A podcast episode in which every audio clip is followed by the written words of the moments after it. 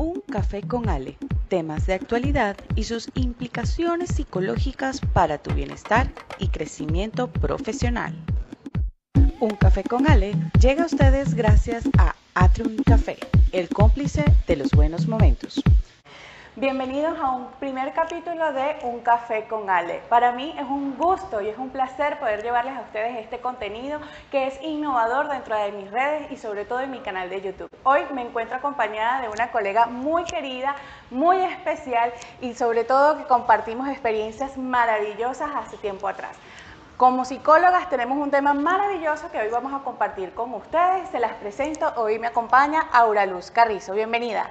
Muchas gracias por la invitación. Aura Luz, cuéntanos, ¿quién es Aura Luz? Mira, Aura Luz es, y tuve problemas cuando me pasaste el, esquema de preguntas y dije, ¿por qué otra vez esa pregunta que tanto, y se los digo, me, molestó desde la universidad? Mira, Aura Luz es un ser que siente que padece totalmente normal, eh, con roles que está cumpliendo actualmente. Soy esposa, soy mamá, tengo mellizos y bueno, con la pasión de mis venas que es la psicología. Esa es Aureluz. Pues me encanta porque precisamente de eso vamos a hablar, en cómo nosotros nos definimos y qué significa todos esos autoconceptos que venimos instaurados desde la niñez. El tema de hoy se trata los patrones o sistemas de creencia y cómo impactan estos en la etapa adulta del ser humano. Ahora, toda esa definición como psicólogo, sobre todo como ser humano, es muy importante que podamos educar a las personas. El ser psicólogo de alguna manera te ha impactado a ti en cómo te definen los demás o cómo es esa relación interna, porque particularmente coincido mucho contigo. Cuando dices que eres mujer, eres mamá de dos niños, y eres también de alguna manera, yo me califico como humanamente sensible. O sea, el hecho de que nosotros tengamos una profesión no significa que nosotros somos impermeables a todas las cosas que nos ocurren en la vida. Somos también sensibles, somos humanos, sentimos y padecemos, como tú muy bien dijiste. Ahora bien, pregunto, ¿qué es un sistema de creencias? Bueno, mira, el sistema de creencias, la palabra lo dice, son todas esas creencias, patrones que nosotros tenemos, ya sea externamente, que se cumplen los primeros siete años de vida del niño, que son los más importantes porque, como bien lo dicen todo el mundo, son una esponja todo lo absorbe. Entonces, ¿qué pasa? Ese sistema de creencias se va instaurando justamente más que todo en esos siete años de vida, cuando el niño está forjando lo que es su conducta y su emocionalidad. Entonces, obviamente lo que yo creo, esos patrones, esas creencias impactan en mi vida adulta, porque a partir de esas creencias, que también vienen dadas de los padres, de la cultura, de la religión, todo eso me va a llevar a mí a tomar decisiones, ya sea a nivel laboral, a nivel personal, a nivel amoroso, todo lo que corresponde en mi vida adulta. Excelente, eso me encanta porque precisamente estás hablando de un tema muy importante y es en el impacto a nivel personal, de pareja e inclusive profesional. En cualquier ámbito que nosotros nos desempeñemos, esas creencias que de alguna manera vienen instauradas por la sociedad, por nuestros padres e inclusive por nuestros pares y esos pares son nuestros amigos. Dijiste una edad muy importante que son los siete años que es lo que normalmente decimos en la etapa del por qué, donde todos los niños preguntan, pero ¿por qué el cielo es azul? ¿Por qué el color es amarillo? ¿Pero por qué hiciste esto? ¿Por qué papá aquello? Porque de alguna manera este, lo que yo pienso, lo que yo siento no lo puedo compartir, ¿no? Y entonces es ahí donde venimos a la importancia de cuáles son esas creencias también que vienen como patrones de los padres. O sea, que ¿cómo crees tú que de alguna manera repetir patrones sea saludable o no es saludable? ¿Puede ser algún tipo de, problema allí? Mira, depende. ¿Por qué? Porque hay patrones y hay creencias que son positivas. Mm. Por lo menos hay creencias y patrones que se viene basado en la responsabilidad, en la autonomía, el autoconocimiento, todo eso es perfecto. Más hay patrones que son limitantes. Esos son los que impactan de manera negativa en cuanto al desarrollo del niño. Y dijiste también algo muy importante, el papel de los padres. Y era algo que siempre comentamos y se lo digo. Cuando van a terapia me llevan un niño y me dicen, mira, es que el niño es esto, el niño es lo otro, y yo inmediatamente me voy hacia los padres. ¿Por qué? Porque los padres son los garantes de la educación de los niños. Entonces, primero, antes de ser, y te lo decía, antes de ser mejor papá, mejor ciudadano, mejor esposo, que tienes que ser mejor individuo y que tienes que hacer cortar con esos patrones. Y no es buscar culpables, es buscar responsabilizarse cuando uno de adulto hace conciencia de algunos patrones de conducta que quizás no son los más adecuados. Y es eso, nosotros no nacimos con unos con una guía que te diga, mira, para ser buen padre tienes que hacer esto, esto y esto. Pero ciertamente tenemos mucha información, tenemos YouTube, tenemos Instagram, tenemos Telegram, infinidad de cosas que podemos usar para crear herramientas, tenemos la terapia, que nos sirvan para ser mejores personas, mejores adultos. Y eso va a impactar obviamente en los niños si somos padres. Eso me encanta todo lo que acabas de decir, porque ciertamente tocaste dos palabras también muy importantes que a mí me encanta abordar y educar con respecto a ellas, y es la responsabilidad. O sea, la responsabilidad, ¿cuántas veces no nos las dicen cargada de una emoción negativa? Desde los niños. Los niños nos decían, mira, pero es que tienes que ser responsable, y ese tiene que ser responsable junto con el movimiento corporal, junto con la entonación, ya pareciera un castigo. O sea, me estás diciendo que no soy responsable. Quiere decir que viene de un juicio, quiere decir que viene de un rechazo. Ahora, muy bien, si entendemos la responsabilidad, como tú lo estás diciendo, como la capacidad que tenemos de responder conscientemente, ok, ahora está pasando esta situación, ¿cómo lo voy a abordar? ¿Cómo lo voy a cambiar? Y asumir esa responsabilidad, inclusive compartida en la familia, para poder educar entonces a los hijos. Eso me parece muy bien.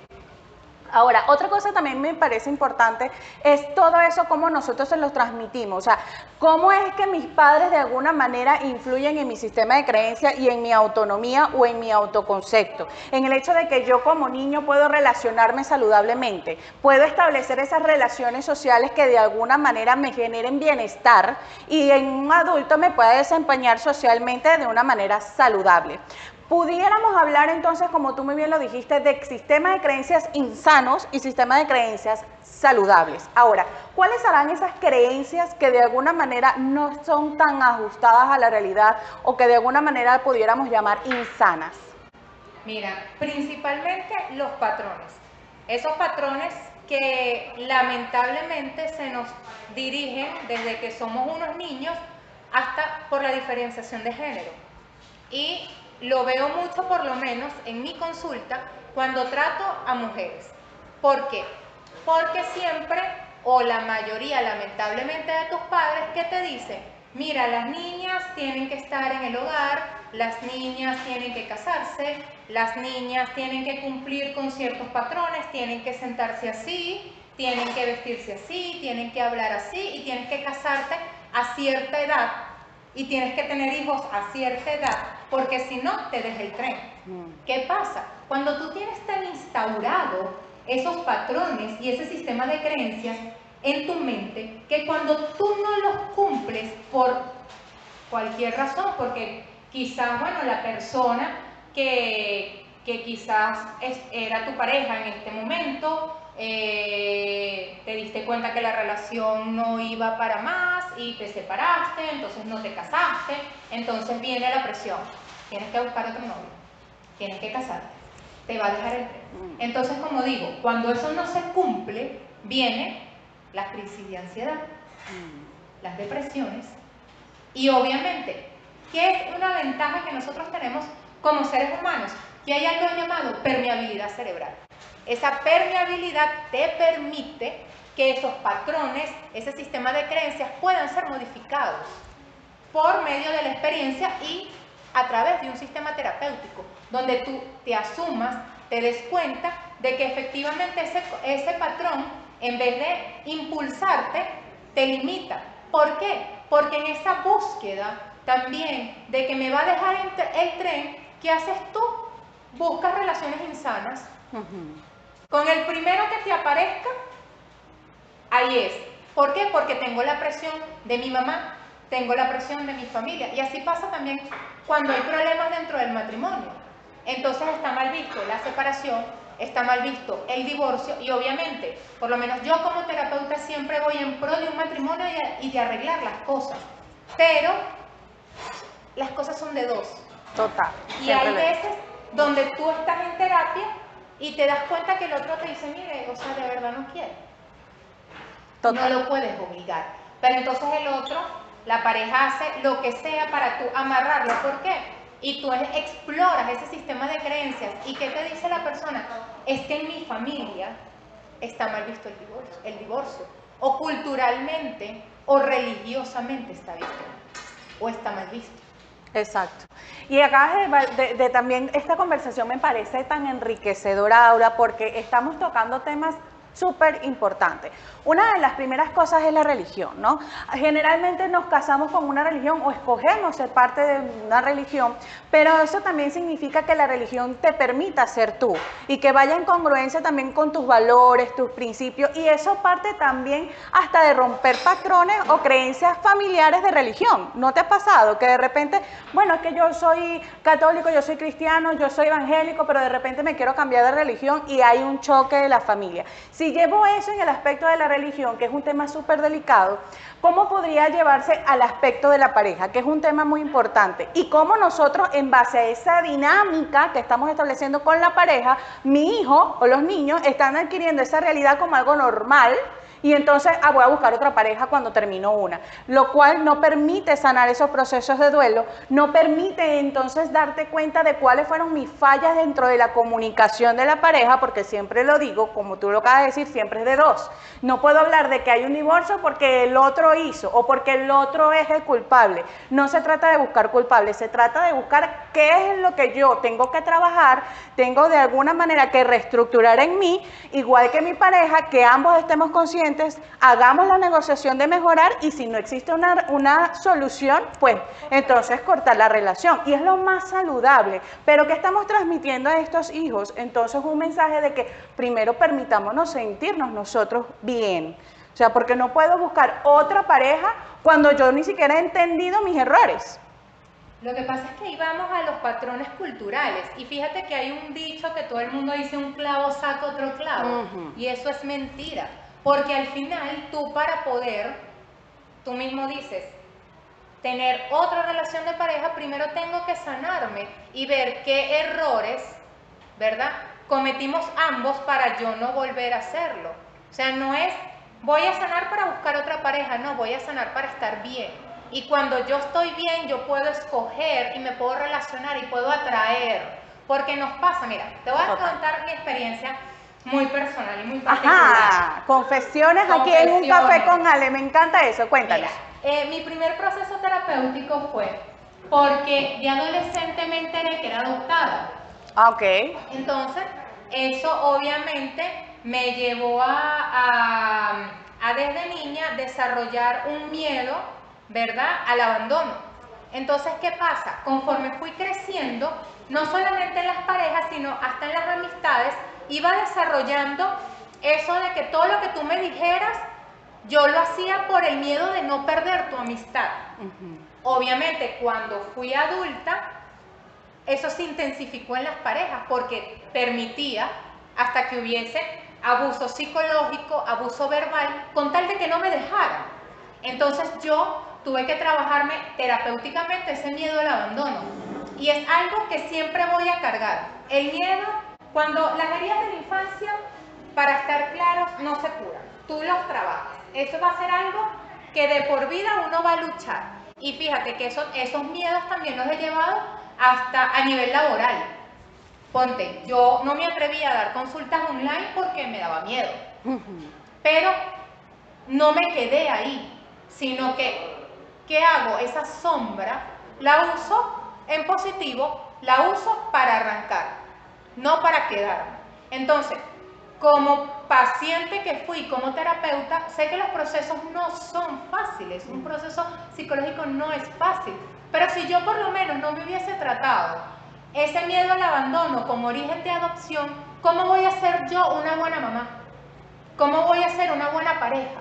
¿Por qué? Porque entonces todo lo que me voy, en lo que me relacione va a ser relacionado mediante el apego pero un apego insano. Total. Un apego al que pégame pero no me dejes, eh, abúsame pero no me dejes. Y eso no es una manera correcta de yo relacionarme, ni, ni a nivel laboral, porque eso también pasa. A veces tenemos lamentablemente jefes que nos abusan y nos dejamos abusar y que de alguna manera estas personas que se relacionan con nosotros, sea nuestro jefe, sea nuestra pareja, sea otro entorno, eh, no, tampoco se han dado cuenta que tienen un patrón insano. Entonces volvemos a ser como el espejo y se vuelve todo esto como un ciclo vicioso. Yo a mí me encantan las paradojas de la vida y una de las paradojas es precisamente esto. Tú estás diciendo, bueno, para yo poder entonces sanarme emocionalmente tengo que trabajar yo, para que el otro entonces me ame y me acepte. Pero si yo busco en base a a ese rechazo, a ese miedo, pues voy a tener siempre un rechazo. ¿Pero por qué? Porque no me estoy aceptando yo. Entonces va a haber un, conflicto, van a haber este, quizás algunas conversaciones que no van a llegar a una conclusión saludable porque va a haber ese siempre ese miedo, donde permito que tú me maltrates por miedo a. Una de las necesidades primordiales del ser humano es esto, es el formar parte de, es el asociarnos pero asociarnos desde el punto de vista saludable, conociéndome yo que tengo errores, que tengo virtudes, que tengo quizás algunos algún trabajo psicológico, emocional que hacer, pero saberlo comunicar también. Hey, no soy una monedita de oro, no soy una mujer perfecta, pero yo quiero trabajar esto, esto y esto, y tú me proporcionas esto, de qué manera lo podemos negociar para que llevemos juntos un crecimiento saludable. Pero era lo que hablábamos precisamente, no es buscar culpables, porque muchas veces también tengo papás que me dicen, entonces la culpa es mía. Mm. No, pero ya tú estás, si tú estás haciendo conciencia de que quizás como papá pierdes la paciencia muy rápido, de que como tú dices, hay un doble discurso, por un lado yo te digo, sé responsable, pero te manoteo y te alzo la voz, entonces ya tú tienes, ya tú estás asumiendo que tienes un problema, entonces ¿Tu responsabilidad cuál es? Trabajarte. Entonces, de esa manera no es buscar culpables, es responsabilizarte como adulto y hacer conciencia para poder romper esos patrones negativos y ese sistema de creencias que no te lleva, que no son saludables. Y por otro lado, el sistema de creencias y los patrones que sí son buenos, que sí son sanos, reforzarlos. Que eso también es, una conducta que yo trabajo mucho en, terapia, porque muchas veces como terapeuta y a veces me ha, me ha pasado, nos enfocamos mucho en lo negativo. En, ok, tienes que mejorar, tienes que mejorar, tienes que mejorar, pero es un trabajo doble. Tienes que trabajar, pero también tienes que reforzar las cualidades, tienes que reforzar ese sentido de responsabilidad, de la autonomía y algo que les digo siempre a mis pacientes, todos los días, mírense al espejo, tírense besos, díganse tres cosas positivas, mira, soy bella, soy responsable, eh, creo en mí, todo eso, porque es que nadie te va a inyectar nada el que nos tenemos que inyectar somos nosotros. No, y que aparte hay un cambio completamente en tu entorno cuando tú cambias tu actitud. Y la actitud va a cambiar de acuerdo a la emoción que sientes y ese motor que te mueva a hacer las cosas. Por ejemplo, en el aspecto laboral o profesional. ¿Cuántas personas, a pesar de todo esto que hemos vivido en el 2020, no tuvieron miedo de emprender o reinventarse? No, lo digital, es que no lo sé manejar, es que la aplicación, es que me da miedo exponerme y es que pensamos todo eso que nos hacía, nos limitaba. Pero una vez que entendimos que lo que realmente llama la atención es esto, es el conectar, es el reírte, es el, ¡ay, qué chévere! Mostrar tu energía, lo que sea, o simplemente si tú eres más reflexivo y más serio, entonces, de acuerdo al canal que tú quieres, pero lo ideal es saber mostrarte tú. Y eso va a cambiar en tu nivel profesional. ¿Por qué? Porque si tú estás en un lugar de trabajo y eres un colaborador que quieres tener una carrera profesional e ir ascendiendo, pues las personas no van a poder ver ese potencial que tú tienes si estás pensando y no lo voy a poder, es que me da miedo, es que mira, no me voy a quedar hasta tal hora porque me están abusando, mi hora, porque eso viene de un patrón donde en, casa me dijeron es que el horario es tal y tienes que llegar a tal hora. Entonces, si yo me conduzco bajo unos, unas creencias disfuncionales, mi comportamiento no va a poder proyectar la máxima potencia que soy. Ahora, si yo logro trabajar esas creencias saludables y me logro admirar, me logro querer y me siento a gusto con lo que soy, con lo que hago y aún así aprendo a admirar también mis errores porque de ellos aprendo, entonces las personas van a decir, mira, a pesar de que cometiste este error, te voy a dar la oportunidad y quiero que ahora te encargues de esto. Y entonces estás creciendo profesionalmente. ¿Pero por qué? Porque ven en ti una autorresponsabilidad, porque ven en ti una confianza, que es la base de poder conquistar cualquier éxito. Y cuando nosotros emprendemos, no sé si a ti te ha pasado ahorita que dijiste, bueno, es que cuando voy me atrevía a hacer las consultas online porque me daba miedo, se te abrieron más caminos en las consultas online, quizás ha tenido más proyección, más promoción, no sé, cuéntame de eso porque es algo también importante antes de que vayamos cerrando, el cómo también puede impactar tu entorno y sentirte a la vez más satisfecho de ese gran cambio. Mira, el miedo siempre estuvo presente porque aparte yo decía, ¿con quién dejo los bebés? ¿Qué hago? Estamos en pandemia. No sé, es más, te doy las gracias aquí porque muchas de las cosas que también aprendí de, manejar era porque te pregunté, mira, ¿qué, ¿qué, uso? Porque no sé, y de hecho me encantaría hacer videos que uno pudiese hablar, estilo TikTok, y todavía me falta. Pero es eso, reconocer en qué tienes que mejorar y también fortalecerte. Y yo sé que por lo menos cuáles son mis, fortalezas. El área infantil, y si por lo menos revisan mi Instagram, muchas de las herramientas que yo doy son para padres que se enfoquen en hacérselas a sus hijos para que haya una mejora. Entonces, de ahí me agarré yo. Entonces dije, ¿en qué soy buena en esto? Voy a hacerlo. Pero aunado a eso también he buscado gente profesional. Tengo una amiga muy eh, querida que se llama Elisa Aranca, que con su con su agencia me ha dado algunos tips. He tenido también amigas psicólogos que me han empujado, mira, tú puedes, eh, utiliza tal, tal aplicación, etcétera, etcétera. Entonces es eso. Y algo que siempre nos va a ayudar es hacer las cosas desde el amor. Total. Cuando uno hace las cosas que ama, todo fluye. Y como tú dices, o sea, jamás en mi vida pensé que iba a estar aquí hablándole a ustedes con un micrófono este, y así muchas cosas. Y también me ha dado a conocer, como tú dices, cuando yo veo las estadísticas, de, las estadísticas de mi Instagram, veo Chile, Perú, y yo digo, conchale, qué bueno, qué gratificante. Pero todo eso me ha ayudado a ser mejor persona y a seguir buscando, a seguir buscando. Y sé que tú eres igual, porque fíjate, estás trabajando con una dura de las redes que es Roxana Chacón, y tienes infinidad de estudios al respecto. Y tú bien pudieses decir, mira, tengo tantos seguidores, ya tengo Networking Venezuela, ahí me quedo. Y no.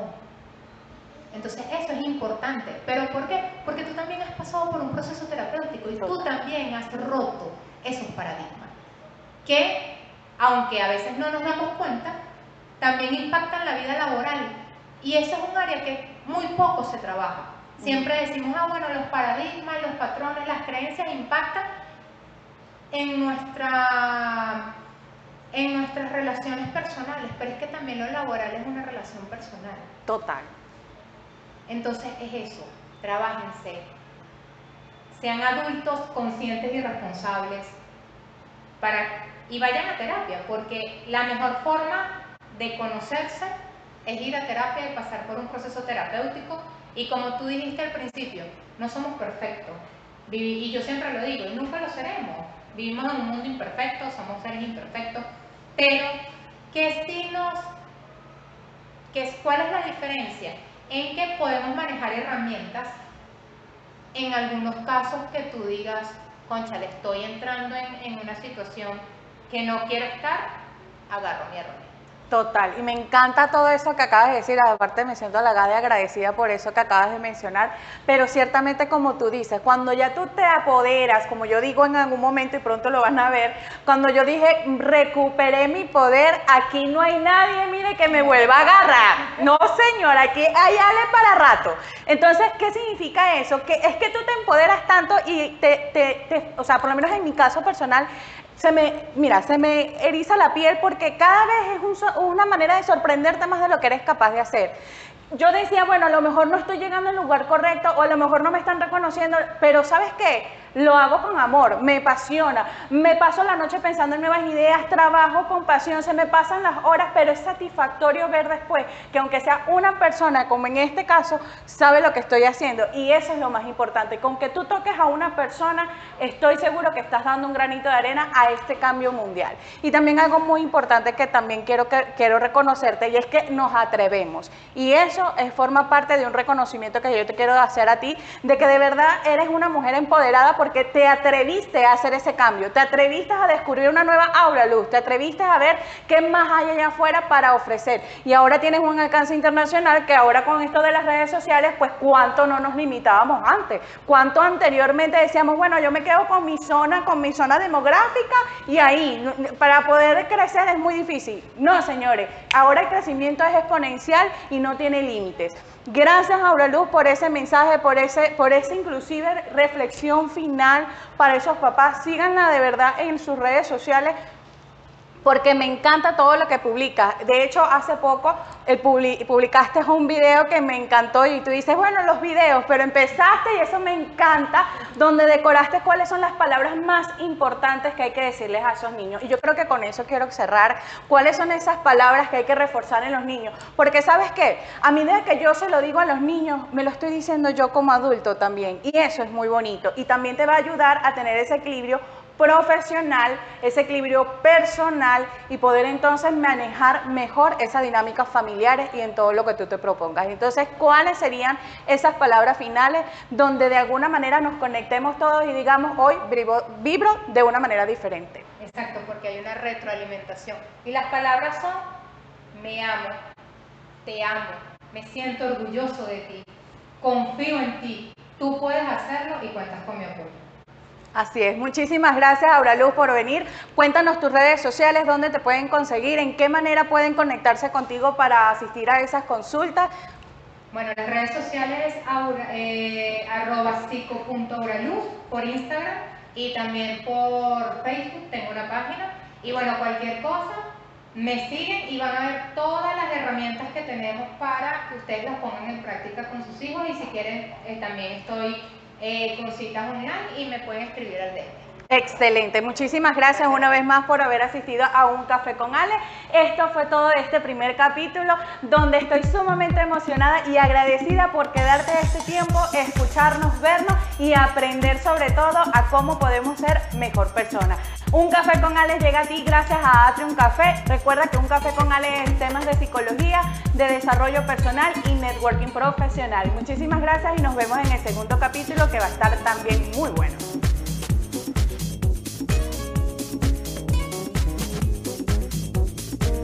Un café con Ale llega a ustedes gracias a Atrium Café, el cómplice de los buenos momentos. Síguelos en sus redes sociales como Atrium Café en Instagram o visítalos y disfruta de su extraordinario sabor en Atrium Café, Avenida Lara, Barquisimeto.